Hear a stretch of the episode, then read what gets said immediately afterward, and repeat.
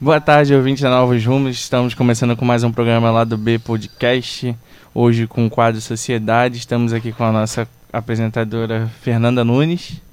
Boa tarde, galera. Estamos aqui com mais duas convidadas. Por favor, se apresentem, contem pra gente um pouquinho de vocês. Boa tarde, queimadenses, né? Queimadenses, principalmente, povo da minha terra, porque eu nasci, criei, cresci, tô ficando velha aqui. Coisa boa, né? Eu, eu creio que foi o lugar que Deus escolheu para mim e eu gosto muito. Meu nome é Laudiceia, sou professora, sou escritora, educadora. E é um prazer estar aqui com vocês nessa tarde. Eu tenho certeza que muitas coisas, muitas conversas, papo bom vai surgir aqui. Olá pessoal, boa tarde. Eu estou muito feliz em estar aqui hoje. Eu sou Tainara, tenho 22 anos, sou empreendedora, comecei meu negócio há pouco tempo, é, sou mãe e sou estudante de pedagogia, sou professora. Atuo a minha, minha dedicação, a minha, meu amor é a educação infantil. E eu tenho certeza, como a Laudicea falou, hoje vai ser, só vai ter papo gostoso aqui. Também nasci e sou criada aqui em Queimados, minha cidade maravilhosa. Muito feliz por estar aqui hoje. Que legal, gente. A gente queria saber mais um pouquinho sobre vocês. Laudiceia, quanto tempo você é professora? Quanto tempo você leciona? Ixi! né, eu tenho, eu trabalho 30 anos no magistério, né? Hoje eu sou quase aposentada, né? Eu fui professora durante 27 anos na rede municipal de educação eu estou em, onde eu fui diretora escolar, fui professora de educação infantil, a direção escolar, orientadora pedagógica, me aposentei, eu estava trabalhando com jovens e adultos, né? E hoje ainda sou professora da rede estadual, o CEP 341, vulgo gravatinha, né? E lá eu trabalho com professora de história. Entendi. Então tem tem muita gente por aí que passou por mim. Inclusive, é, eu e Tainara, nós somos uh -huh. alunos dela, Sim. somos normalistas. somos cria. E agora, Tainara, você estuda, fala um pouco, você estuda onde? Você estuda o quê? Estuda onde? Então, fui aluna de Laodiceia em duas disciplinas educação infantil e história. Professora maravilhosa, gente. Sou apaixonada Não, por ela. É bom mesmo. E eu estudo pedagogia, curso pedagogia na Estácio, eu estou no quarto período. E tem sido altas emoções. Eu confesso que eu acho que eu não não esperava. não esperava, né, algo diferente. É aquilo que eu nasci para ser. É, ser professora, atuar no meio da educação. Talvez a gente não sabe do amanhã, né? A gente não sabe o que pode esperar, pode acontecer. Não sei se de repente eu posso estar atuando em algum outro lugar, mas a minha raiz é a educação, é a pedagogia. Então, eu queria começar a nossa entrevista fazendo algumas perguntas para vocês duas, nas áreas onde vocês estão atuando, inclusive como empreendedora, como professora, as duas, né? E a primeira pergunta seria para a Laodiceia. É, o que te chama a atenção, Laodiceia, para você identificar que um aluno está, está passando necessidade de aprender, de, perdão, que está passando dificuldade para aprender? É, nós conseguimos perceber a, a dificuldade do aluno, um professor atento, né? Porque você tem que ter atenção. Eu creio que não só o professor, não, o pai, o educador, a mãe, tem que ser atento a alguns detalhes. E, e, é possível perceber se o aluno está com dificuldade de aprendizado por diversas formas. O comportamento dele é um. Né? Geralmente, uma criança ou um jovem mesmo que é, que é, que é muito agressivo, que. Eh, sabe aquele aluno que, em vez de estar tá olhando para o pro professor, ele está cutuca um, cutuca outro, joga a bolinha. Eu era, né? Então não posso né? Geralmente, uma, um aluno assim, ele tem problema de aprendizagem. Porque como ele não consegue aprender aquilo, aquilo está ou além do conhecimento, né, das competências dele, ele não teve o básico, então ele dispersa para outra direção. Então, ou aquele aluno que dorme a aula toda. Se identificou, né? cara? Você fez uma cara? não, né? Porque aquilo que está passando ali não interessa para ele. Não interessa por quê? Por que, que não interessa? Né? Então, é muito importante é, o professor está atento a isso, porque senão eu rotulo esse aluno, eu posso rotulá-lo que ele é dispersivo, que ele é. Ele não quer nada. Geralmente se fala isso, né? Aquele garoto ali, ele não quer nada. Ele não quer nada com educação. E não é isso. Não é que ele não queira, ele não sabe. Né? Então tem que ter uma dificuldade. Às vezes pode, essa dificuldade pode estar sendo relacionada a um problema clínico, como um problema de visão. Né? Ele pode não saber, não estar tá conseguindo aprender, porque ele não enxerga o que está passando ali no quadro. Pode ser um problema auditivo ou um déficit de atenção mesmo. Então, assim, é muito importante que o professor, que o educador, que a família fique atento, né? porque o, o, o resultado da educação vai ser colocado aonde? Na avaliação, na, numa prova, numa atividade. Aí a nota está baixa por quê? Né? Então, existe um trâmite, existe um caminho até chegar na avaliação. Então, a, a, o educador tem que estar atento, porque são muitos os fatores que podem estar sinalizando que aquele aluno, que aquela criança, que aquele adolescente está com algum problema de aprendizado. Eu fiz aquela cara, Fernanda, porque realmente eu tinha muito desinteresse por boa parte das matérias escolares, ainda mais voltada para a área de exatas e biológicas e sacanagem, só exatas mesmo. Mas é aquele esquema, o aluno dorme, eu já cheguei a dormir boa parte das aulas e tal. E, mas eu espero que. É, também tem aquela situação que, claro que eu sei que não é o seu caso, porque eu não duvido dessa competência, mas tem certos professores que também não ligam muito pro, pro que o aluno está pensando ou entendendo. Ele, ele tenta passar o trabalho, às vezes também porque é, é um ciclo vicioso os alunos se desinteressam, os professores desinteressam pelos alunos, logo se desinteressam por apresentar um trabalho bom. Uhum. E aí o aluno se desinteressa e volta Mais uma vez voltando à questão da atenção, né? É, por exemplo, é, eu, uma educadora, se eu passo uma avaliação que eu, 70% dos meus alunos tiraram uma nota abaixo da média, então eu eu tenho que ter atenção para entender o que, que aconteceu nesse processo aí. Será que eu, como educadora, passei né, essa matéria de forma clara ou atraente? Por que não atraente? Né? É para ser atraente, sim. Não é um joguinho. Né? né? Ele tem que esse, esse, essa aprendizagem, ela tem que trazer sentido para o uhum. aluno. Você falou sobre a questão de que é, você não se, identifica, nem, não se identificava com as matérias de exatas. Eu estou sofrendo muito porque essa, esse período exclusivo a gente está tendo uma disciplina de matemática aplicada à educação, que é ensinar como os, ensinar os seus alunos como aprender a matemática. E o nosso maior desafio, como ensinar os nossos alunos a aprender a matemática se nós tivemos é, é, é, como posso dizer, Dificuldade, dificuldades né? na matéria. E o que, que o nosso professor e o que, que eu penso é, que a, a, disciplina, a matéria, o conteúdo, ele tem que trazer um significado para a criança, para o adolescente. Porque se ele está ali, é onde acontece da criança dormir, do jovem ficar mexendo no WhatsApp, o professor ele não consegue atrair ele para o conteúdo de uma forma que ele fala, caramba, eu estou gostando disso. Por diversas vezes eu tinha alguns professores de matemática que eu detesto matemática, mas eu tive professores que eles trazia o é, conseguia problematizar a situação me incluindo na, na, na, na, naquele, naquela questão. E aí eu sentia prazer eu falava caramba eu quero fazer essa atividade porque é prazeroso e é muito significativo para o aluno quando ele percebe que ele está evoluindo. Quando ele está tá, tá crescendo é, é, em, em, questões de conhecimento ele fica feliz de saber caramba eu tô eu tô aprendendo acho que é a melhor forma de dizer quando ele fica feliz quando ele está aprendendo. E o professor também fica feliz quando o aluno está se desenvolve, desenvolvendo. Porque, assim, na minha visão, eu acho que um professor sério, que ama a sua profissão, ele se sente decepcionado quando percebe que é, 70% dos seus alunos fizeram uma prova e deu ruim.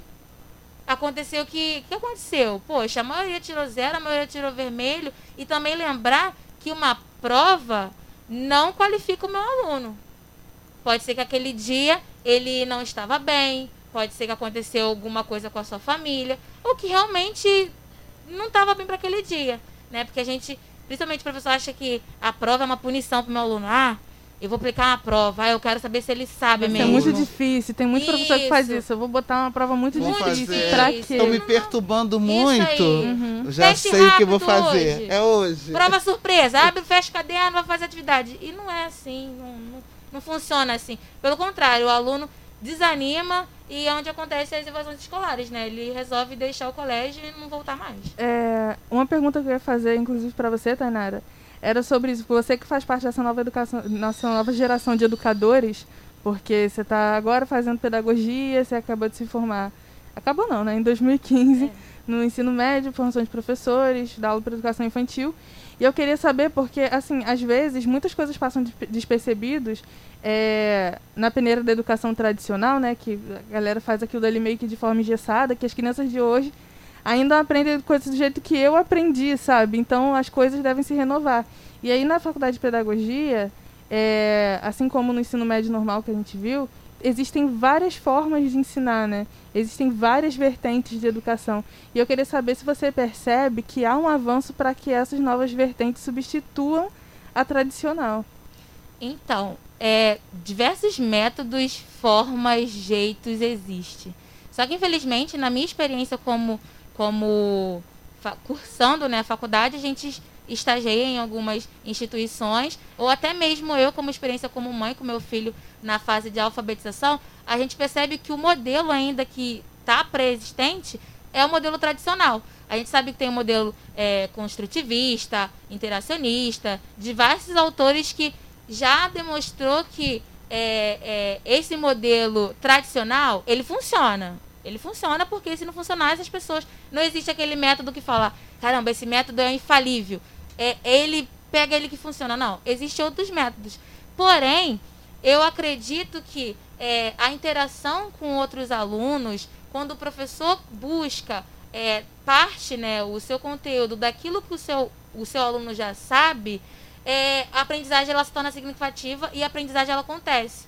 O aluno ele consegue absorver muito mais rápido é, é, o conteúdo quando é, é, é colocado, quando o professor coloca ele no centro, né? Não não colocar a visão tradicional onde o professor ele é todo detentor do saber.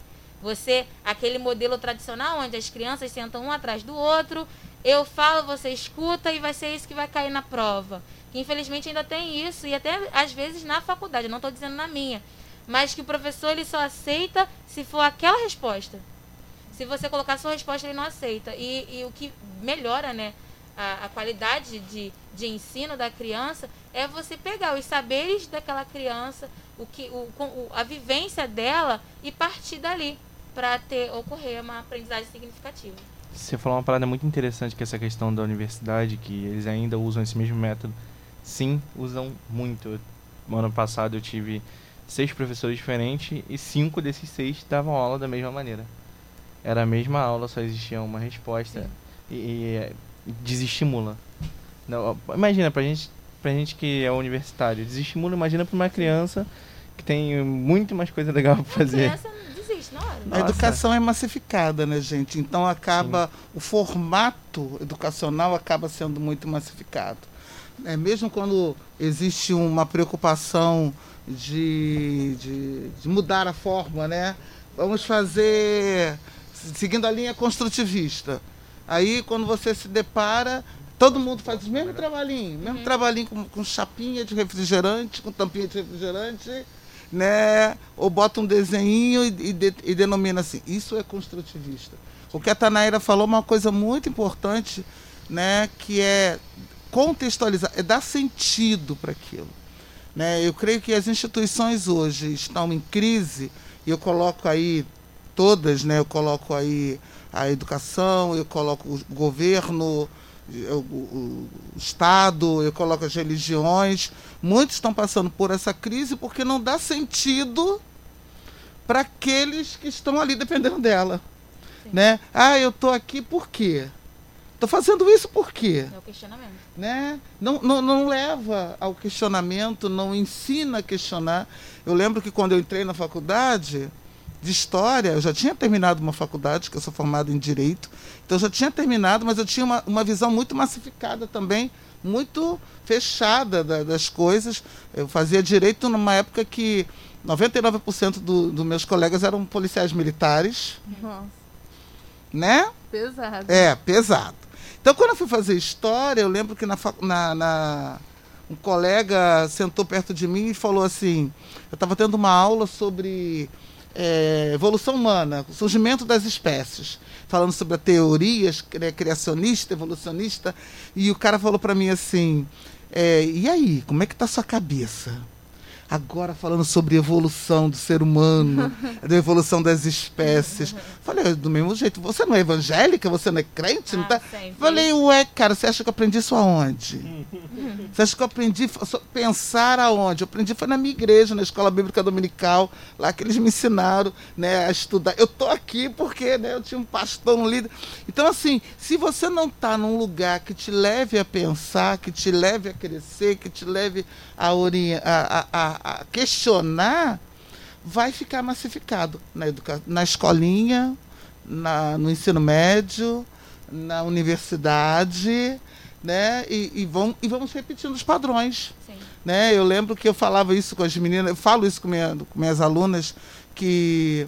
Não sei se eu cheguei a fazer esse exercício com vocês, que eu pedi assim, faz, vamos desenhar, vamos desenhar uma casa. Aí todo mundo desenhou a casa. Agora Do desenha mesmo uma jeito, árvore. Do mesmo jeito. Né? Tudo padronizado. Tudo padronizado. E aprendeu aonde? Vocês estudaram na mesma escolinha de educação infantil? É. Não.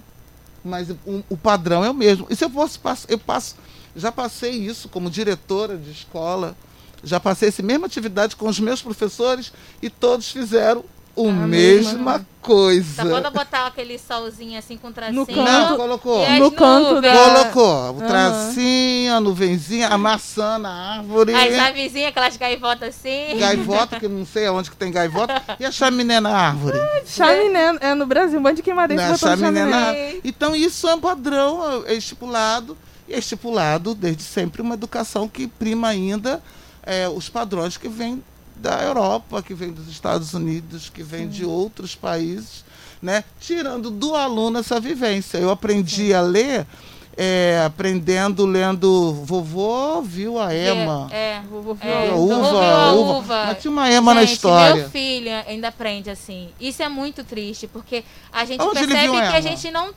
É o, que, é o que a gente volta a falar sobre a questão de trazer significado para o aluno. Vamos botar um exemplo? Se a gente está numa, numa escola de periferia e onde a gente fala assim, é, vovô viu a uva. Só que ela, ela nunca teve contato com uma uva, ela não sabe o que é uma uva. Pra, talvez para mim, para vocês, faça sentido da uva, porque a gente vê a, A uva veio do mercado, tipo, a, gente, a pessoa, a a, gente criança sabe, não viu, sabe, a gente uva sabe nascendo, como né? que é a uva, Sabe mas ela parreira, não né? sabe como é a uva, ela não Sabe sabe, o o gosto, gosto até da o uva, ela não sabe nem o preço da uva. O- os pais dela não têm acesso, não tem como comprar as frutas, a uva, que é uma fruta cara, para sua casa. Então, assim, e daí? Ah, o vovô viu a uva, legal. Ele, o meu filho, ele chegou assim, é, a, o, o boi babou no bebê. Ele chegou assim pra mim, que nojo. Como assim o boi babou no bebê? E eu assim, eu achei interessante porque ele teve esse pensamento. Boi O que, que babou um boi tava fazendo o que, perto que, que, que o bebê tava fazendo perto de um animal? E eu falei, cara, isso é muito legal porque ele questionou. E eu acho que é interessante a, a gente dar essa autonomia para a criança questionar. A gente não pode entender que a escola é apenas uma instituição conteudista que joga o conteúdo, abre a cabeça da criança e joga enxurrada de, de conteúdos para a cabeça dela e ela vai ficar ali sentada sem questionar e se questionar ela é arrependida. Não. Acho que a maior falha, né, do, hoje em dia dos adultos de aceitar é, qualquer opinião, qualquer coisa que enviem para você, porque nós não temos esse ato de questionar, de criticar, porque desde a educação infantil, desde quando você era pequeno, tiraram esse direito de você, entendeu? E, assim, você estava falando sobre de- o desenho, né? Que todo mundo desenhava da mesma forma. Na terça-feira a gente recebeu aqui o quadrinista Marcelo Salaza. E ele fez, faz várias ilustrações para revistas de quadrinhos estrangeiras, enfim. E aí ele estava falando exatamente sobre isso, de não dar liberdade para que a criatividade seja estimulada. Isso, de certa forma, é, muda... Quando a gente estimula a criatividade da criança, quando a gente traz para o contexto dela, é, faz com que ela se enxergue também como pertencente àquele espaço, como ela se, ela se enxerga como enxerga os pares dela, né? Então, talvez trazer uma educação personalizada para a vivência daquela criança seja uma possível solução. E aí eu queria saber se é, de vocês o quanto isso é des desestimulante, né? É, se isso é de alguma forma desestimulante para vocês enquanto profissionais de educação, nessa massificação e essa falta de reconhecimento dentro do espaço. Se vocês já chegaram num ambiente educacional e falam, tipo, caraca, nada a ver isso daqui com os alunos que eu estou vivendo. É, então, eu vou colocar na minha experiência como na, numa rede privada, né? A experiência que eu tenho numa rede privada. Quando você está dentro de uma instituição privada, você tem que seguir as regras da direção e da coordenação da escola, né? É tudo aquilo padronizado, principalmente se for uma, uma escola muito cara, os pais exigem que você utilize o livro didático. Você cria toda aquela aquela dinâmica, aquela toda aquela tudo trabalhado para você envolver os seus alunos mas seu, os pais já falam logo, tá utilizando o livro? Não, porque eu paguei um livro caro. Gente, e é caro. Eu, é caro, eu sei. Eu, eu sou mãe também. Além de ser professora, além de ser estudante, eu também sou mãe. Eu também paguei um livro caro. Lógico que eu vou falar, poxa, eu paguei um livro de mais de 500 reais e não vai ser utilizado o livro? Só que aí eu divido a minha mente entre mãe e professora. Não. É triste. Você tem que ficar naquele, naquele momento ali, naquela bolha, e você quer evoluir, mas acabam que te prende a um, a um conteúdo, a um, a um algo é, monótono, né? Você quer é, expandir o seu desenvolvimento escolar, só que te restringe, né? A Lucéia tem a, a, opinião dela da pública, né? Então eu não posso... É, é, uma, é uma luta diária, né? Eu acho que é uma luta diária é, e Primeira coisa fundamental é, é e que acho que é muito importante para o educador, ele perceber é, esses entraves, porque eles ocorrem diariamente. E não ocorrem unicamente por questões da escola pública, né, que é a minha grande vivência. Eu trabalhei já em escola particular também. Eu tive problemas seríssimos uhum. por causa desses entraves. Uhum. Né? E na escola pública também existe mas eu creio que isso tudo é reflexo dessa sociedade, porque a escola não está numa bolha. Né? Então o pai, o pai, a mãe, o diretor, o colega, o professor, ele vive essa realidade na sociedade, então ele passa isso para a escola. Né? Esse olhar que ele tem de sociedade, então é o olhar que ele vai olhar para a escola.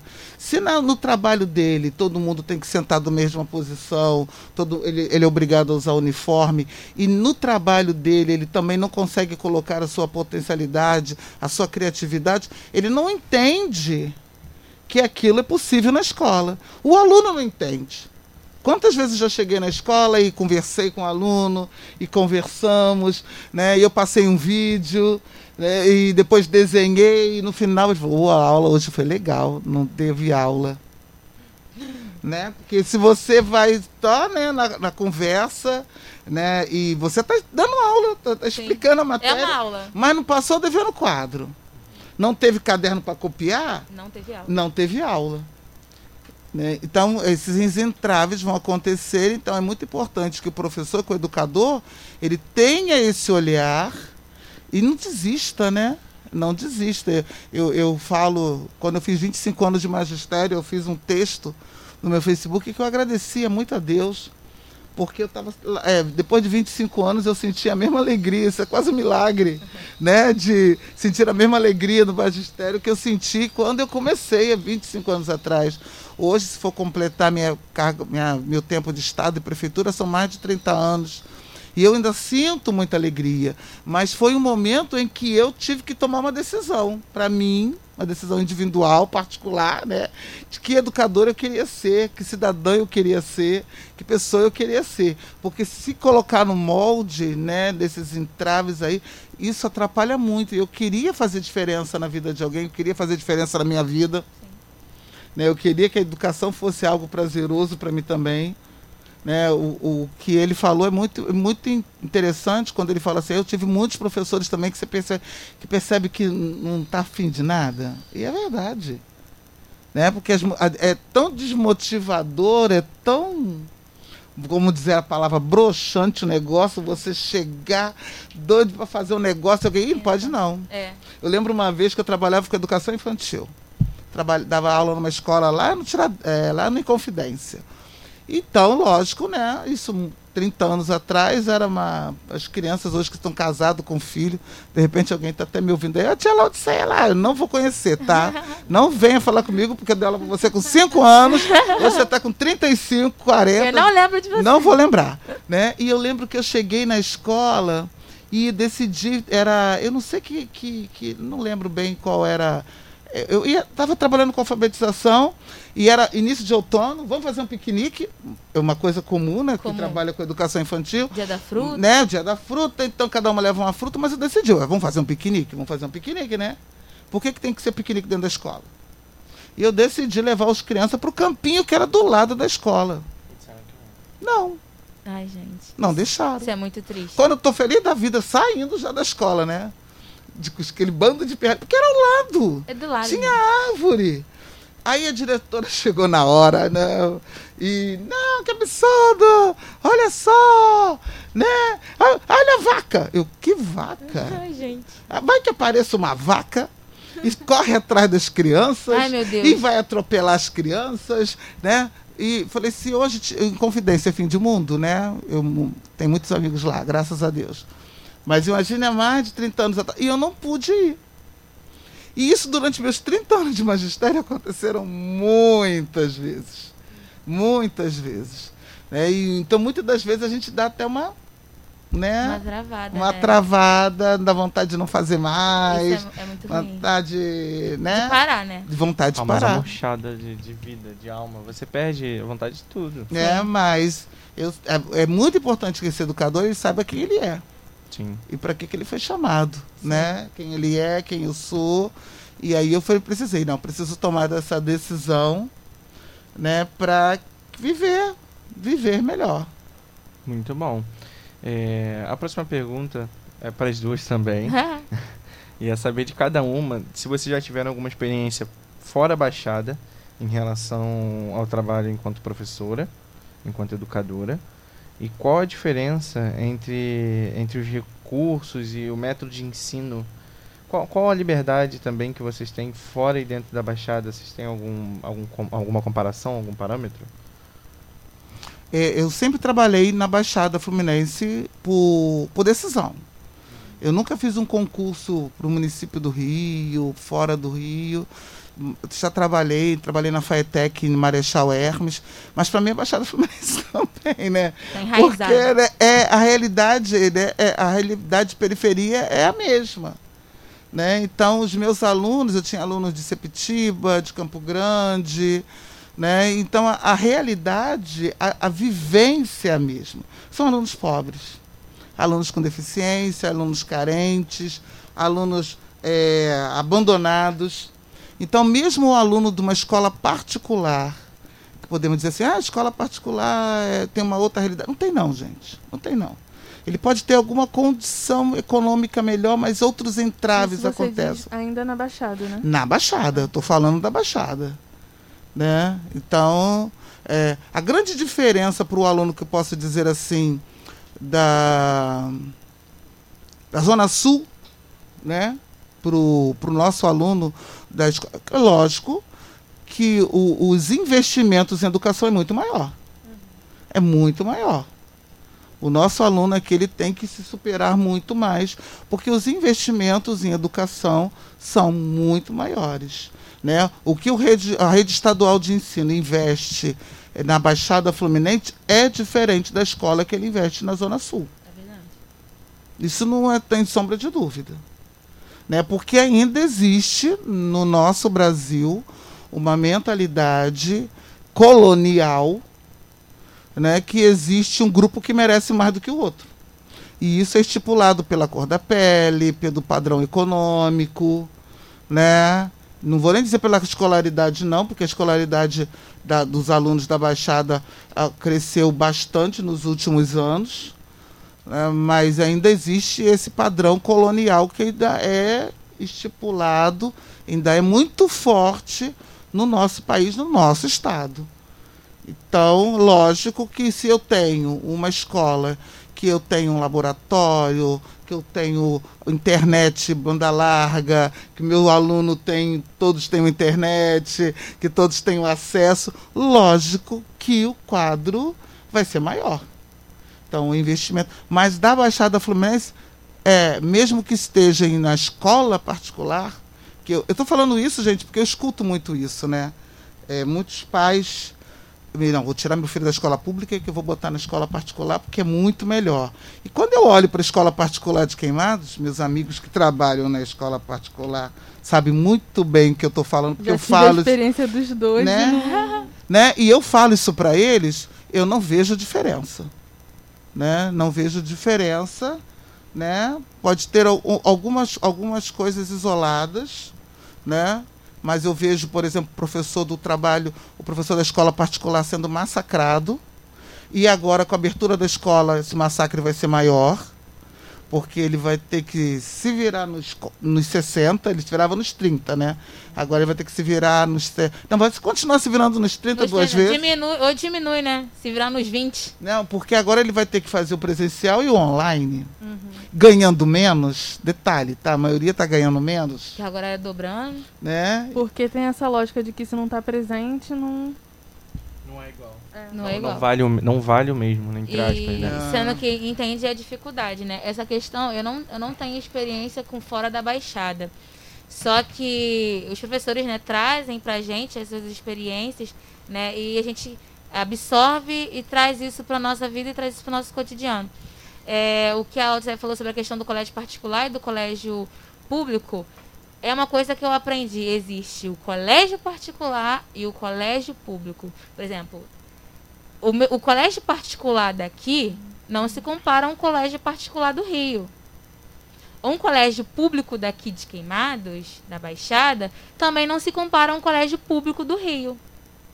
A, a, essa desigualdade essa, essa, é, fica totalmente nítida em relação à questão da educação. E o que falou, a Lotícia falou sobre a questão do, de, do colégio particular e colégio público em Queimados, eu já tive experiência em estágio em dois, em dois meios. E o método, a forma de ensinar, era o mesmo. Era o mesmo. A única diferença é que o professor de colégio particular, ele tem que ser certo com seus horários, ele não falta, porque se ele faltar, vem descontado no seu, no seu, no seu contra-cheque. Ele sabe que a diretora fica ali em cima dele. Tem alguns colégios particulares que o professor realmente ele deixa um pouco a desejar. Aí, aí fica, aí fica aquela, aquela questão clara que um, o colégio particular fica um pouco à frente a, da educação, mas não por causa em si só dos alunos, mas também sim dos professores. Mas porque também a educação é diferenciada de um ponto da baixada e fora dela. Entendeu? Sim. Essa é a visão que, que eu tenho, né? Eu lembro quando a gente estudava lá no 341 que a gente foi no colégio que era CAP UFRJ, que era um colégio da UFRJ. Sim. E tipo assim, é público, só que era outra parada. Outra, outra parada. Até a discussão entre os alunos, eles estavam discutindo, não sei se você lembra, onde Einstein nasceu. Tu lembra disso? Eu, eu, eu confesso que nesse dia eu não fui. Ah, tu não Só, foi? Não fui. Só que vocês chegaram com uma, uma com vários questionamentos, inclusive eu fiz prova para esse, esse colégio, fiz, cole, fiz prova para a FATEC, para a Cefet, e eu estudei sobre esses colégios. E são colégios públicos, só que são nível de público diferente dos públicos daqui. Exatamente. É tudo a questão do investimento, né, sim. gente, que a gente está falando. Ah, uma boa parte das pessoas comparam a faculdade, o IF. Sim, sim. Por exemplo, você não estuda por ano, você estuda por período e, e, as matérias são organizadas e tudo e mais. E a coisa que é interessante também, não tem assim, por exemplo, aquele aluno que. Que a gente sabe que tem aquele aluno que não quer nada com a hora do Brasil. Ele, se ele não atinge uma pontuação mínima ou uma frequência mínima, ele é convidado a se retirar do colégio. Sim. Então, assim, é, é uma exigência do colégio, mas até mesmo para que o aluno possa assim, calma aí, não é bagunça, eu tenho que me dedicar, eu tenho que me esforçar, porque se eu não me esforçar, eu saio. Um colega meu, encontrei ele no ônibus e falei, cara, eu falei, você tá na Cefet? Ele, pô, cara, eu fui convidada a sair. Eu falei, expulsar ele não, é convidar a sair. Ou se eu quiser entrar de novo, vou ter que fazer uma prova, o processo seletivo todo, e se eu for selecionada, é onde eu entro. É, é expulso. expulso. mas é porque boa parte das pessoas não tem muito no, a, a noção de que por exemplo, você você está numa uma escola entre aspas diferenciada, porque é, é não tem como negar que é uma escola diferenciada. Você federal tem uma atenção diferente, Sim. um tipo de, de como é que eu posso dizer, recursos diferentes, ok? E tem muita gente que acha que, por exemplo, eu tenho amigos que estudaram no São Cristóvão, Colégio Estadual São Cristóvão, passaram pro IF e boa parte deles não conseguiram, foram convidados a sair também porque eles estavam acostumados a um, um, um uma método exatamente a base é totalmente diferente a, me, a, metodologia é diferente. Eles faltaram muito porque acharam que, que ia ser um colégio igual o estadual normal estadual padrão. É, de novo eu volto na, na, nessa mesma palavra que eu já tinha dado aqui falando sobre investimento o investimento ele não é só dado na questão econômica financeira, né? Não é simplesmente encher o, a escola de computadores, né? Então quando você tem profissional capacitado, profissionais, eu já trabalhei em escola que a diretora tinha, ela chupava a cana, descascava, servia merenda e fazia tudo sozinha. Né? E faltava um professor, é, hoje na rede mesmo, um professor adoece, porque ele adoece, né? Sim. E aí, quem fica no lugar dele? É, não, não tem um professor substituto. Algo que não acontece no Cefet ou em outros. Sim. Né? Então, que muitas das vezes não acontece na escola particular. Por que, que na escola particular não, não falta? né? Ah, o professor não falta. Ele não falta porque se ele faltar, ele faltar, não, ele adoecer, um filho acontecer alguma coisa, alguém. Isso é um investimento. É investimento é olhar para o aluno como um cidadão que tem direito a educação de qualidade. Um Independente da idade. Isso. Né? Então, investimento é investir no professor, né? de, de, de momento de preparo, de cuidado, profissionais que possam. Outros profissionais, como eh, na escola tem orientação educacional, pedagógica, mas por que não ter psicólogos, Sim, né? Sim. pessoas para conversar? Total diferença. Faz total diferença. E por que, que você vai aí numa escola, de repente, Uh, no sul, no centro do, do, do, Rio de Janeiro, você vai encontrar esse, esse laboratório, essa estrutura, e na Baixada Fluminense você não encontra.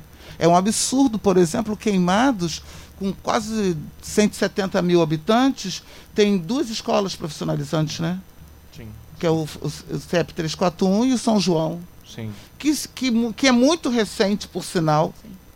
Então eu vejo muitas das minhas alunas fazendo formação de professores, mas elas odeiam criança, não querem dar aula, mas por que estão ali? Falta de opção. Sim. Isso é falta de investimento. E isso é de propósito. É, esse foi o meu caso. Não que eu não gosto de criança, pelo amor de Deus. mas é porque eu não tenho vocação nenhuma para ser professora. Eu entrei lá sabendo que eu não queria ser professora, mas era aquele pensamento: é melhor com alguma formação do que formação é. geral. E agora eu queria saber primeiro, que uma de vocês me explicassem, qual a diferença entre EAD e ensino, e ensino remoto? Então, é, a, o ensino à distância, né, eu vou colocar na experiência que eu estou tendo, é, vamos botar aqui ao grosso modo um exemplo. As aulas remotas, elas estão, é, as aulas remotas são dessa forma como está funcionando agora. Na minha faculdade, a gente está utilizando o Teams, que é da Microsoft. Nas escolas do estado, eles estão usando o Classroom, que é a plataforma que eles utilizam para poder ter o contato com o aluno e consegue automaticamente é, é, conversar, interagir. Então, no caso, a educação remota seria a forma que o professor consegue interagir com o seu aluno e o seu aluno conseguir interagir com seus outros, os, os seus colegas, né? É de forma feita ao vivo, diferente da EAD porque a educação à distância é uma, educação, é uma aula onde o professor grava as suas aulas, ela fica armazenada lá no, no, no armazenado né, na plataforma, onde o aluno, toda vez que ele precisa ter acesso ao conteúdo, ele vai lá e acessa essas aulas gravadas. Né? A diferença é que de uma para outra é que acontece a interação entre o professor e o aluno, diferente da distância que não tem essa interação. Entendi, entendi. Isso mesmo. É... direitinho. Eu queria saber é, quais medidas estão sendo tomadas nesse momento, tanto para você, Tainara, que é aluna, e você, Laudicea, em relação aos professores, quais medidas estão sendo tomadas. Então, como Laudicea pode falar agora. É, na rede estadual, como professora da rede estadual, nós temos realizado as aulas online, né? E uso Classroom e é, é, é muito. Está sendo muito difícil. Está sendo muito difícil. Eu creio que pelo contexto que nós estamos vivendo, que nós nunca vivemos, né, da, da questão da, da pandemia, da quarentena, do distanciamento, porque isso é, deu um, uma potencialização para os problemas que já tínhamos, né, mas que ficou escancarado para a nossa sociedade, que é a, a, a desigualdade social. Então, é, dizer que a, a, a internet que é democrática, que ela alcança todos, é uma mentira, já que nem todos têm acesso a essa internet. Né? Nem todo o aluno, nem todos os meus alunos conseguem entrar na minha, nas minhas aulas, conseguem fazer atividades, porque nem todos possuem um celular. A grande maioria não tem acesso à internet. Queimados não tem uma, uma internet boa. Uhum. Né? né? Pra quem tá ouvindo a gente na rádio, aqui a internet acabou de cair. Né? Foi só falar isso. Pra confirmação do que a gente já tá falando. Pra confirmação, mas a então... gente tá tudo gravado aqui. Então, se, é, é se é, o ensino à distância, o ensino remoto, ele tem como base principal o uso da internet, como, como ferramenta principal o uso da internet, a internet não funciona, então não existe educação. Não vai existir ensino. Eu, eu lembro quando eu era criança, adolescente, existia é, um, um, ensino à distância, né? Que era, a gente comprava, eu não lembro, nem sei, nem sei se ainda existe, não lembro o nome também. É, a gente comprava uns cursos pelo, pelo, pela, pelo, vinha pelo correio e vinha apostila né? Vinha apostila prontinha, né? Então, assim, a, tinha até primeiro grau, ensino grau, assim que se falava na época, né? E vinha as apostilas já prontas, você preenchia aquela apostila, devolvia, você era formado. Era mais, não posso dizer, era, acabou sendo mais eficiente do que o que está acontecendo hoje. Porque mesmo as apostilas que a rede estadual eh, começou a distribuir, né, é, não chegou a todo mundo. Muitos alunos não receberam. Ficou de chegar na casa, depois mandou chegar na escola, mas o aluno não foi informado. Então está sendo um momento muito complicado para esse aluno. Eu tenho alunos do terceiro ano do ensino, do ensino médio, for, saindo forma, formação de professores, e aí? Foi um ano, né? E, e, isso que ainda tem alguma coisa, porque na rede municipal, que até agora não se falou nada. Né? Então, aquele aluno da educação infantil que estuda na escola, na escola da rede municipal, aprendeu o que esse ano? Porque além de não ter acesso à internet, a prefeitura também não planejou nada para ele. Né? Acho que agora, a partir de agora, desse mês de setembro, outubro, que estão está chegando alguma coisa de atividade. De repente alguém aí até responde, né? Me dê, esclareça para o povo o que, que, que, vai acontecer. Né? Então, é, a, o aluno, como mais uma vez a gente está, vou voltar àquilo que eu já falei. O aluno da Baixada Fluminense, o aluno da escola pública, o aluno da periferia, ele acaba ficando para trás. E isso para mim o que é muito triste, porque isso para mim não é natural, é algo para mim que é proposital, porque não é possível. não é possível que no, em municípios tão grandes como Queimados, Nova Iguaçu, Nilópolis, Japeri, não não se tenha um olhar, né? Eu posso até dizer assim de amor, porque eu não vou nem dizer um olhar é, político, não, vou, porque se for olhar pelo olhar político, como criança não vota, né? criança não vota, adolescente não vota. Não tem muita importância. Então não tem importância para o investimento. E passou o ano. Passou o ano e. Né, eu não sei se já resolveu alguma coisa, mas pela última notícia que eu recebi, é, o, o, secretário de Educação do, do Estado estava preso, estava né, em prisão domiciliar. Né? Então, para nós percebemos como é, isso vai ficar. Será que em outros países é, acontece da mesma forma? Não sei, né? Não sei como é que é a educação nos outros países. Então, para mim, é muito triste ver que era possível sim. Eu fiz a campanha e faço a campanha do Fique em Casa. Eu não sou a favor de abrir escola agora.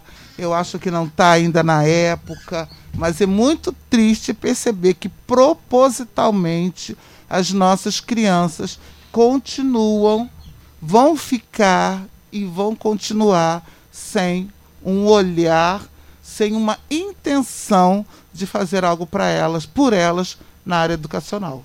E puxando um gancho em relação a, a, a esse olhar, porque o que me faz pensar é tudo parou, né? A, a, os, mercados, os, os comércios fecharam, as pessoas tiveram que ficar nas suas casas, tudo tiveram que se reinventar. Mas por que, que a educação em si tiveram que ter essa, essa, esse, essa enxurrada de não, a gente não vai parar, tem que continuar. Não, é, a, a, discussão se teria Enem ou não, não tendo um olhar, né, esse olhar de amor, e entender que tem outras pessoas numa situações que está se preocupando com a educação sim, mas a preocupação dela é maior se ela vai ter um alimento dentro de casa para comer. A, a, a importância dela é, primeiro eu vou sobreviver, o que vier depois é lucro. Então, assim, tava tendo discussão para ver se teria nem. Eu acho que essa discussão não precisa nem de, eu acho que eu nem deveria ter discussão, porque a gente sabe que a, a desigualdade é real, entendeu? E deixando claro que a, a educação à distância, ela foi feita para adulto, para jovem universitário. A educação, de acordo com a LDB, ela, a educação básica, ela tem que ser feita de uma maneira presencialmente. Sim, é, você falou sobre a importância de sobreviver.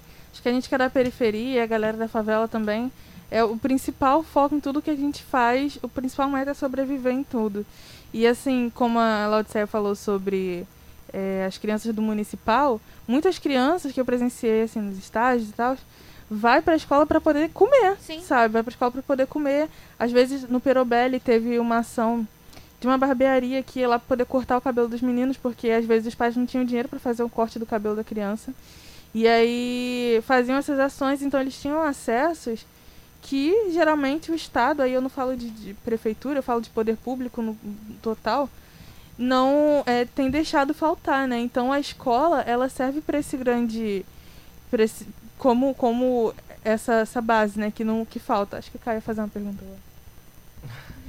Então, a gente viu muitos memes sobre os pais ficando malucos com os filhos dentro de casa porque eles não conseguiam explicar, uh, pelo menos no, no, estado, em, alguns, em algumas escolas municipais da Baixada já voltaram, não de queimados, mas algumas sim. Uhum. Que eles não conseguiam explicar a matéria, não conseguiam ah, dar a devida aula para os alunos que está, estão no meio da pandemia sem ter aula presencial. É, para vocês, vocês acham que isso vai ser mais valorizado pós-pandemia, que os professores vão ser mais valorizados? que eh, esse trabalho, esse serviço vai ser mais fortificado? Eu penso que a maior dificuldade que os pais tiveram com seus alunos, porque eles entendiam, na maioria deles, que a escola era um depósito de crianças, né? Que você deixava seu filho lá e, e todo e todo e toda a tarefa ficava na mão do professor e da escola. Só que bem, a gente sabe que nem não é bem assim a, a, a educação ela se forma de parceria entre a escola, os pais, a comunidade, tudo em si gera para a educação daquela criança, daquele jovem. E respondendo à pergunta, sim, o olhar vai ficar muito diferenciado, sim, porque a, as pessoas em si vai, vai perceber a, o quanto é importante a presença de um profissional na vida daquela criança. Porque nós, pais, não somos professores. Eu sou professora, mas eu não sou professora do meu filho. Eu sou a mãe do, eu sou a mãe dele. Eu não sou a professora dele. Eu sou professora, mas não sou a professora dele.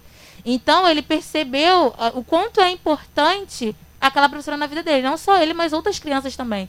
Então é, é há de se entender que a, a, a, é, valorizar as novas tecnologias. Por quê? Durante o mês da pandemia, o que rolou? A, maneira distância e a educação remota onde todos os professores tiveram dificuldade de acessar a plataforma. Eles não, é, é, é, não conseguiam acessar, não, não tinha como ter acesso. E é importante que, pós-pandemia, a escola possa investir no seu professor possa investir nas novas tecnologias da, da, na escola. Não aquele professor que leva os seus alunos para a sala de aula da informática e deixa ele lá, é, joguinho, é, videozinho no YouTube. Mas não, mostrar para ele sobre os riscos da internet, dar treinamento para os seus professores, tirar um dia para ter o treinamento para que eles possam ter aquele contato com o computador, para ele possa ter o contato com a plataforma, para que de repente, se acontecer outras pandemias, porque a gente sabe que pode acontecer, né? nós, estiver, nós começamos a estar preparados para que isso aconteça e, e, a gente não fica para trás, né? Andando para trás. E é isso. É uma das coisas que eu tenho pensado muito nesse período, né, de, de pandemia, de quarentena, né, muitas das vezes isolada, pelo menos tentando ficar isolado, é que ser humano nós temos, nós tínhamos, nós temos e ser humano eu, nós vamos ter daqui para frente. É, eu, eu não tenho, eu queria, né, de repente, por a Tainara ser tão jovem, né, ter, ter, mais esperança. Eu não tenho muita esperança não, negócio não, sabe? tenho não, eu não tenho, porque o mundo já passou por outras pandemias, o mundo já passou por outras guerras e isso não, e não melhorou muita coisa, né?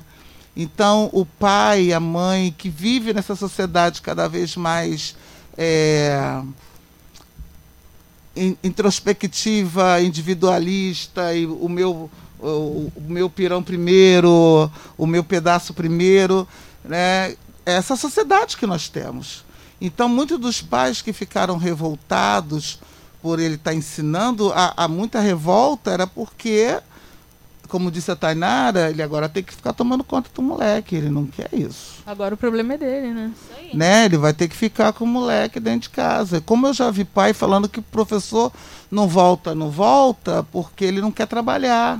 É, aquele, aquele, aquela família né, que está com aquela criança seis meses em casa e quer que volte, ele, muitos, lógico, quer que volta, porque o filho aprende melhor e aprende melhor mesmo na escola.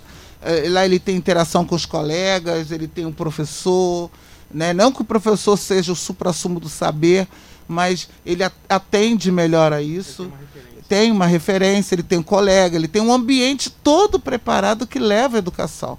Mas eu não vejo que o professor vai ser mais valorizado por isso, não. E embora deveria, porque esse professor, como eu disse, ele, ele teve que, lembra que a gente começou o papo falando que, que o professor muitas das vezes estava num formato? Uhum. Ele teve que sair na marra desse Isso formato. Aí, teve que sair dessa bolha. Sim. Muitos professores que não sabiam mexer no celular. né? Que o celular ainda era só para ligar ou então no WhatsApp. Ele agora está fazendo vídeo, ele está dando aula, ele está interagindo com o mundo. Então, esse professor saiu da bolha. Ele trabalhou com esses professores que trabalhavam 24 horas por dia, porque à meia-noite o aluno estava mandando. É, Tia, terminei agora, tá? Meia-noite. Horário integral, é, né? né? Virou horário, horário integral. integral. Então, é. que esse professor vai ser valorizado mais pela família, pelos pais? Não creio. Bom. É porque agora ele voltou ao trabalho dele, ele é. voltou a assumir as suas responsabilidades, até que enfim ele voltou agora a assumir a sua responsabilidade, né? É dele, Cansa, né? Tá seis meses em casa à toa, sem fazer, sem nada. nada. Só fazendo videozinho. Aham, então ai, ai. não creio não. É Até é torço, né? Até torço, mas não é creio. complicado. Bom, para vocês, eu acho que eu posso fazer essa pergunta para as duas, não posso? Uhum. Justo. Quais medidas vocês acham que poderiam ser adotadas daqui para frente nas escolas públicas com toda essa experiência de pandemia? É... O que você acha que pode levar para pós-pandemia? Pós-pandemia, eu o, creio que é algo que a escola sempre para mim tem esse objetivo e deve continuar tendo, que é preservar a vida. É, a escola ela ensina, ela tem um papel, um papel social muito importante para mim, que é ensinar para vida. Então, esse meu aluno que está voltando para a escola agora, ele precisa continuar. Continuar por quê? Porque para mim era algo que já era realizado. Né? Algo que deveria estar tá sendo realizado, pelo menos. A viver melhor, a viver mais, a aproveitar a vida é, há pouco tempo eu vou, eu vou, fazer um, não sei se é uma denúncia, não sei se nem se é uma denúncia, uma observação.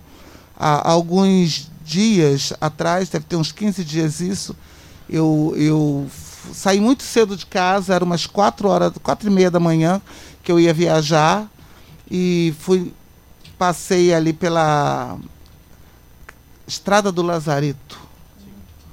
Né? E tem um churrasquinho ali. Você conhece um churrasquinho que tem na entrada da Lazareta? Então, então conhece, tu conhece lá, né? Então, e eu passei lá umas 5 horas da manhã, tinha uns mil jovens. Jovens adolescentes. Na rua anterior tinha umas quatro brigas. Na rua posterior também. Em frente tinha de tudo que eu não vou nomear aqui. E aí eu fiquei refletindo, meu Deus, que vida esse galera tá tendo? Né? Não estou fazendo lógico aqui um discurso moralista, não. Mas às 5 da manhã, 100% ali estavam muito alcoolizados, para dizer o mínimo, né? E com certeza saiu dali umas 20 grávidas, né? Num processo. Gente, numa educação. Numa, no município que a gente não. Ah, agora tem maternidade, né? É, tá. É. Tem maternidade, agora. né? Agora. Né?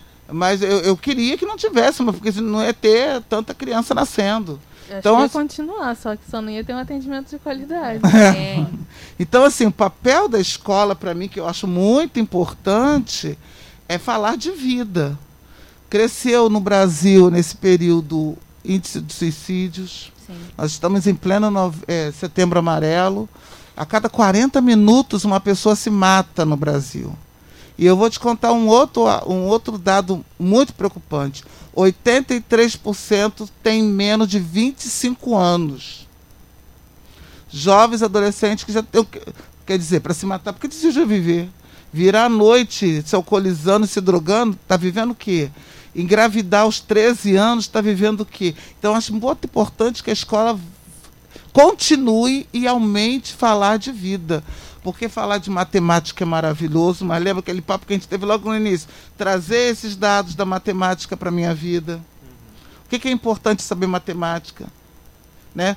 Apre tem, né? Aprendi matemática, mas não sei mexer no caixa eletrônico. Porque você vai lá na fila do, dos idosos esperando o, o, atendimento. o, atendimento. você vê um bando de jovens lá, uhum. que não sabe mexer no caixa eletrônico.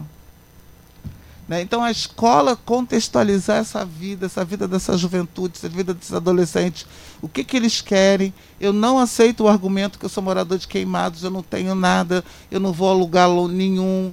Né? Nós, todos nós aqui somos exemplo disso. Sim. Né? Todos nós aqui, apesar de eu ser um pouquinho só mais velha que vocês, né? Bem pouco. Bem pouquinho. É, bem pouquinho, né? Eu sou nascida, criada e, e, e eu sei para onde eu estou indo, eu sempre soube. Né? Foi difícil? Foi fácil encontrar esse caminho? Não. Então acho que assim, a escola precisa falar de vida. Eu, eu queria puxar esse gancho em relação a que a escola realmente ela é, ela faz um papel social sim. E que essa questão de setembro amarelo, e a gente tem que deixar bem claro que falar sobre suicídio, ela não tem, a gente não tem que esperar até setembro para falar sobre suicídio. A gente não precisa esperar até outubro para falar sobre câncer de mama. A gente não precisa falar chegar em novembro para falar sobre o cuidado do homem. A gente não precisa esperar uma data específica para a gente falar sobre doenças sexualmente transmissíveis, sobre gravidez na adolescência. É, o papel da escola é justamente sobre isso.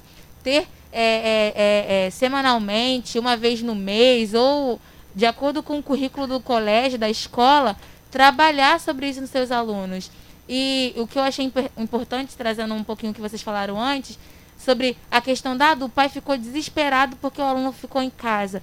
Porque também algumas escolas, principalmente da rede privada, elas não pararam. Só que elas não desenvolveram de uma forma onde que o aluno e o pai, né, o responsável, se adaptasse àquele novo momento. O que acontece? Na educação infantil, a gente sabe, gente, educação infantil não é para alfabetizar. Alfabetizar você sabe quando vai para o primeiro segmento.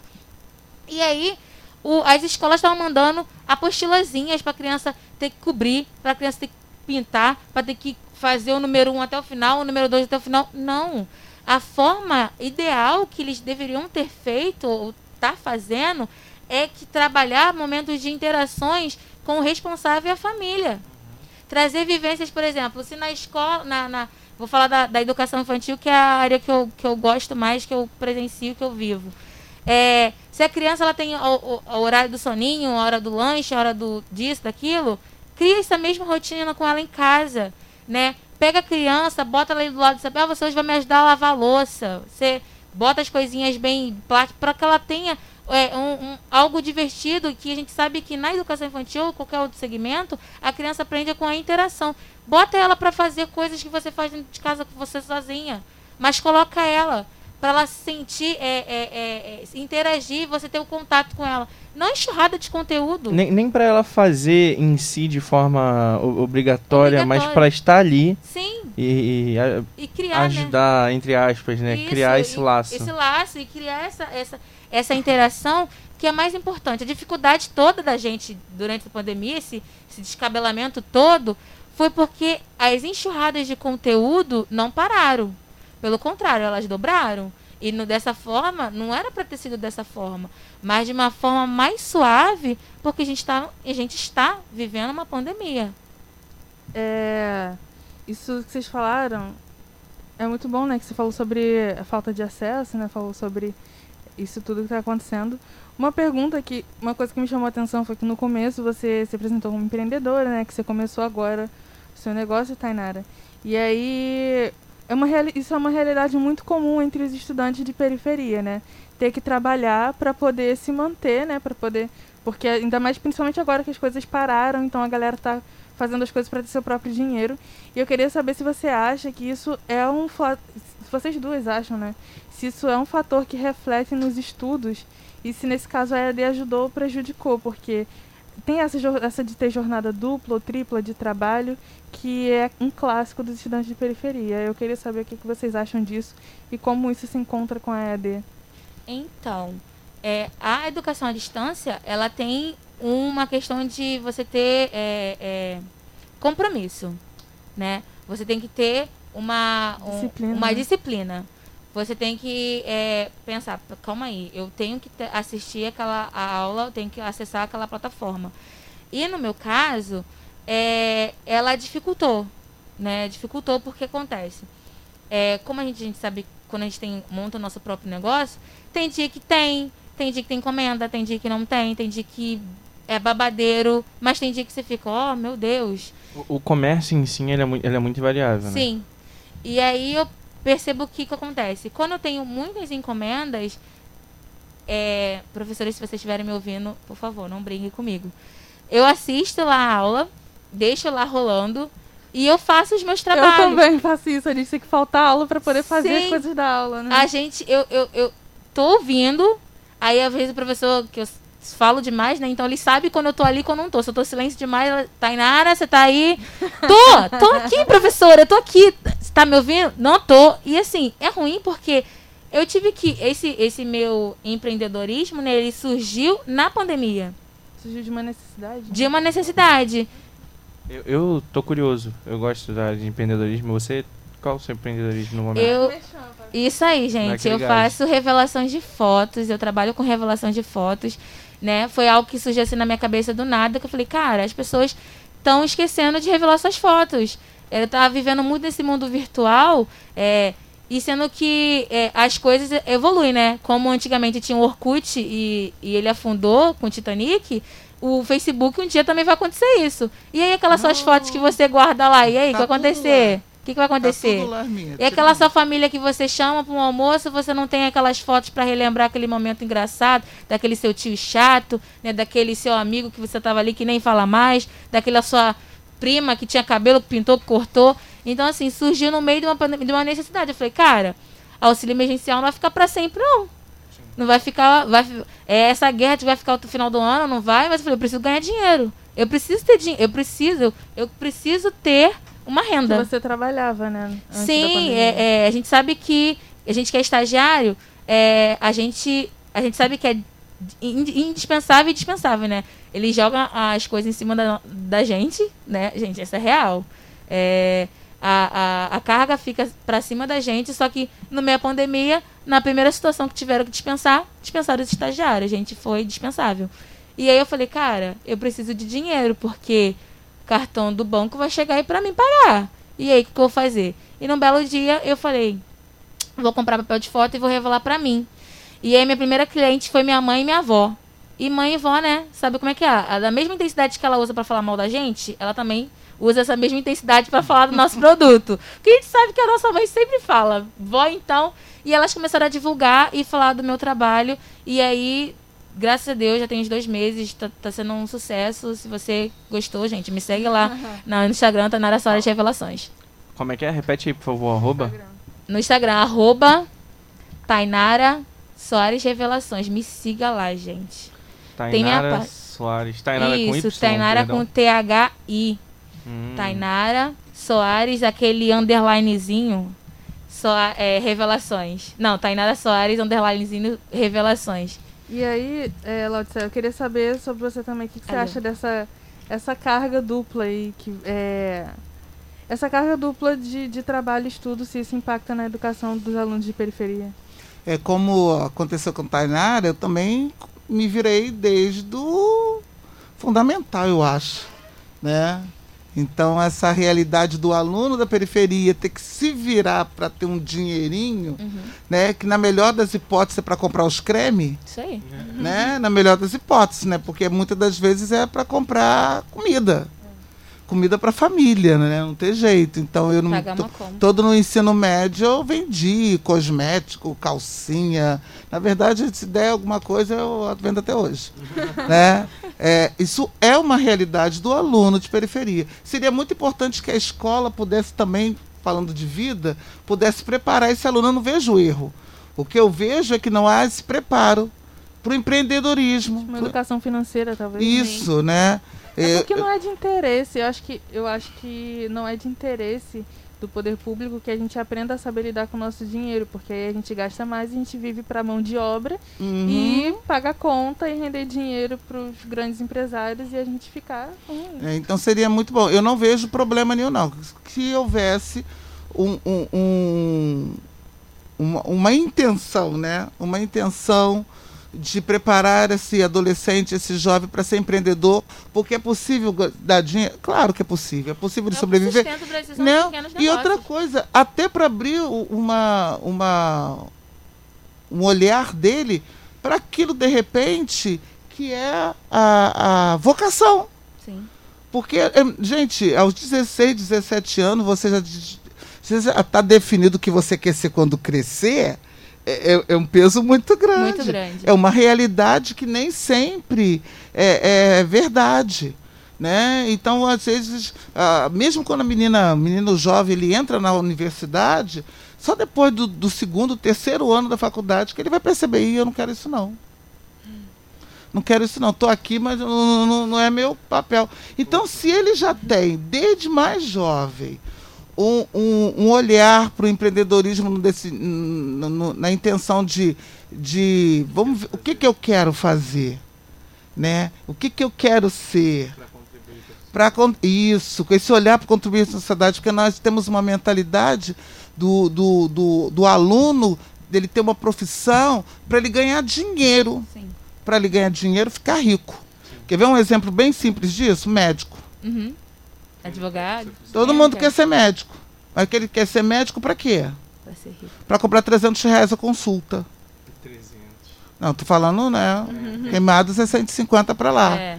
Ele não quer ir. Tanto isso é um exemplo que acabou, o- acabaram com o programa dos mais médicos, né? E tem periferias, tem lugares aí do mundo, do mundo não, do Brasil, que não tem um médico, Mas porque o médico quer ir pra lá. brasileiro não quer ir não para quer lá. lá, não quer. Não quer ir para lá. Então a pessoa quer ser médica, né? Um exemplo disso aí, a gente viu há pouco tempo uma matéria no Fantástico, médicos que médico militar, médico hospital da clínica, das clínicas, é, fazendo vestibular, fazendo Enem, fazendo vestibular por outras pessoas para ganhar 100 mil reais.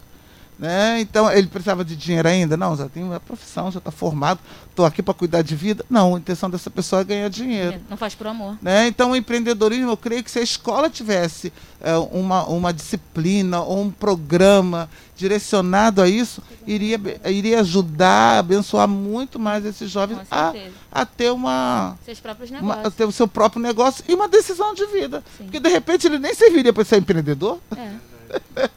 Né? Porque muitos muito dos empreendimentos que começam no Brasil, em menos de um ano, terminam. Porque a pessoa não serviu para aquilo. Eu já tentei ser empreendedor e não serviu, não. É, um comentário antes do Caio fazer a próxima pergunta é que eu acho que também muito dessa dessa coisa, né, de, de querer fazer as coisas para ganhar dinheiro vem de uma realidade de falta de perspectiva, né? quando, eu- quando eu chego na faculdade, eu fui decidir o que eu queria fazer depois acabou o ensino médio. Acabou o ensino médio, acabei o ensino médio em 2015. E aí, em 2016 todo eu passei sem fazer nada. Não estudei, não trabalhei, não fiz nada. E meu pai assim, e aí, o que, que você vai fazer da vida? Vamos querer fazer alguma coisa? E eu não fazia ideia do que, que, do que eu queria fazer.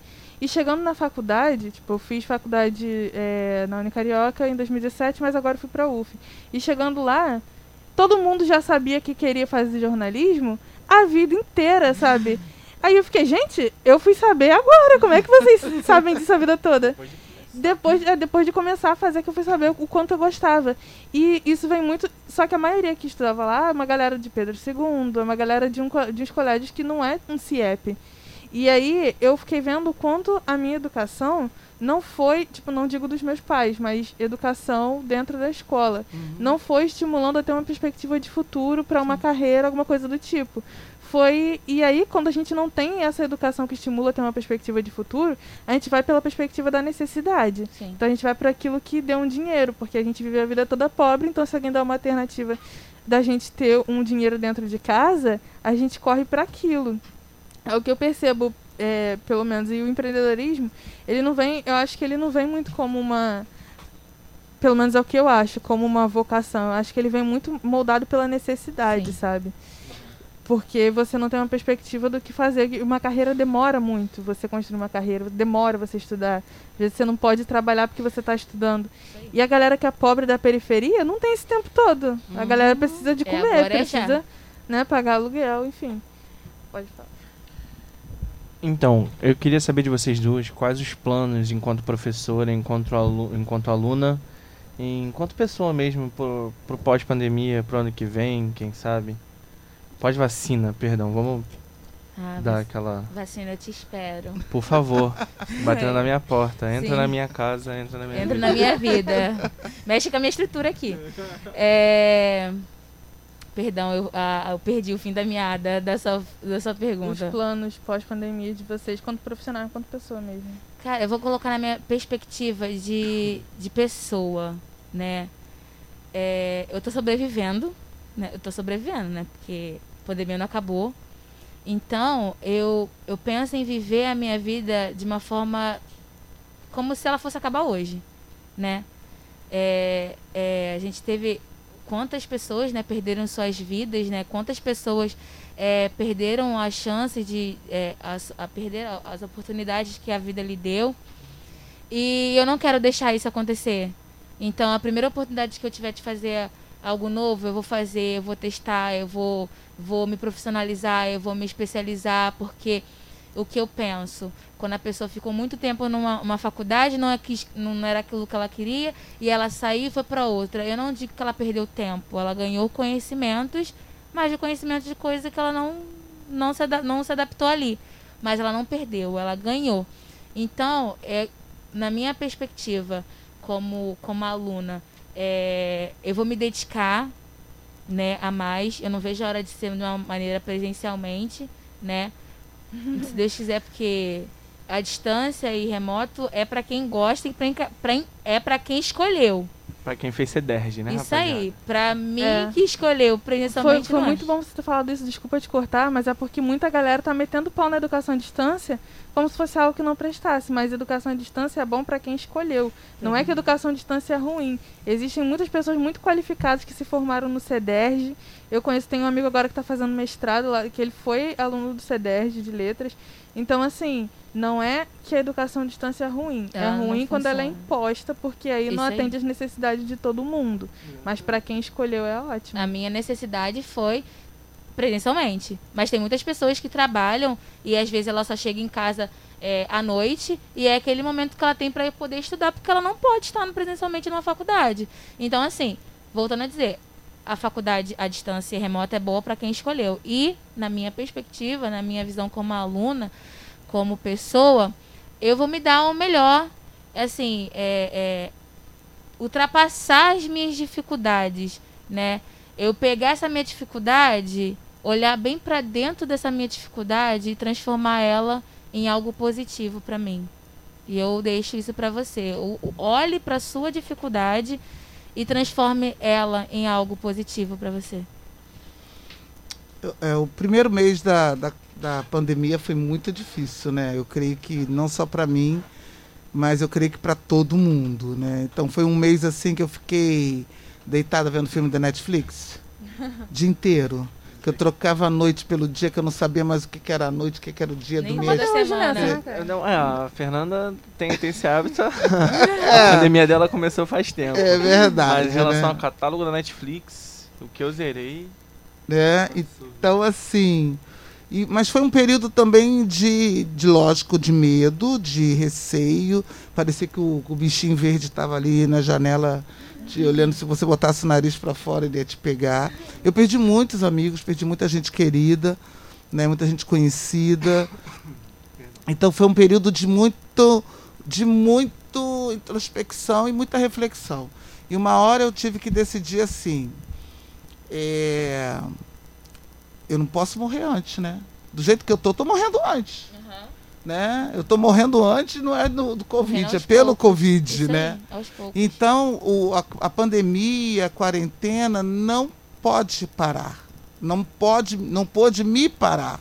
No sentido que eu tomei a decisão que eu tinha que seguir em frente. Lógico com adaptações, né? Como tá morrendo de calor com esse negócio na cara. Mas é, é a vida. É a então, vida. assim, a viver.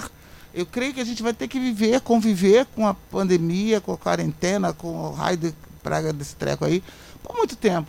Até porque eu, eu, eu vou esperar a vacina que vai chegar quando? Ela pode ou não? Vai Ela- ser distribuída para todo mundo. É, Será? tem isso, né? Vai ser distribuída para todo mundo. Então, eles estão dizendo que o professor vai receber antes. Né? Ai, a gente tá. não é professorado, você perdeu. Agora eu sou professora, galera. Professora vai receber antes, né? Não é doido pra dar? Então eu não sei. Eu, o, que eu, o que eu tenho falado muito para amigos, para pessoas que me seguem, hoje eu tenho um trabalho com mulheres, que é o Belíssima, né? Que tem alcançado, assim, na, com a quarentena, foi um. um- Eu vou dar um exemplo da Belíssima. Né? Quando nós, eu comecei esse trabalho com mulheres ano passado, nós tínhamos cerca de 200 mulheres que nos seguiam, participavam das atividades, né? E eu escutava o que a gente falava. E hoje são mais de duas mil. Olha. né? Então, graças a esse trabalho, nós fizemos. é, em junho, nós tivemos a semana da, da- do combate à violência doméstica, que foi uma semana de live, de palestra, de, de atendimento. Eu tenho, tenho certeza que muitas mulheres foram ajudadas ali. Essa semana nós estamos na semana da superação, que falando sobre saúde emocional. Sábado nós vamos fazer um curso online, depois eu vou passar o link para vocês, porque agora eu não vou lembrar. Né, um curso online gratuito. São palestras falando sobre superando autoes- eh, pro- autoestima baixa, superando rejeição, superando lutos e perdas. Então, assim, abriu o leque de muita coisa legal que está acontecendo na minha vida. Eu quero dar continuidade a isso. Então, assim, eu não quero esperar a pandemia acabar para voltar a viver. Isso aí. Eu quero voltar vivendo todo dia. A Tainara falou uma coisa bem legal, né? Viveu hoje, né? Isso aí. Viveu hoje, né? Produzindo hoje. Posso esperar para produzir, para ser bênção, para fazer milagre, para ter milagre depois. Eu quero aproveitar agora, né? E vamos aí, vamos que vamos. Que bom que você falou isso, né? Que é não desistir. Tem muita gente que tá desistindo. Não. Não, não Muita. desista, gente. Não É desista. só uma passagem. Durante muitos. Ao longo dos séculos, né, dos milênios, também já aconteceram muitas coisas desse tipo. E já que a gente está tendo a possibilidade de se privar por enquanto para poder sair depois, melhor. Bom, gente, o programa vai ficando por aqui, por hoje. O papo foi muito bom, gostei muito de ter vocês quanto convidados, gostaria de agradecer a vinda de vocês. Agradecer a Fernanda que está sempre aqui comigo, a Letícia e a Stephanie estão sempre ajudando, a Bia que está em casa também. O Dinho, não vou esquecer do Dinho, porque o Dinho também é muito importante pro programa. É, agradecendo a galera que estava assistindo a live da primeira versão, que infelizmente caiu. E agora na outra veio com menos pessoas, mas mesmo assim a gente atingiu alguém, é isso que é importante. A gente vai disponibilizar esse e os outros episódios passados também nas nossas plataformas. É só seguir a gente no Instagram, no arroba lá do b.podcast, que tem o link na bio. E é isso, gente. Boa tarde, boa- boa semana e até amanhã pro próximo programa.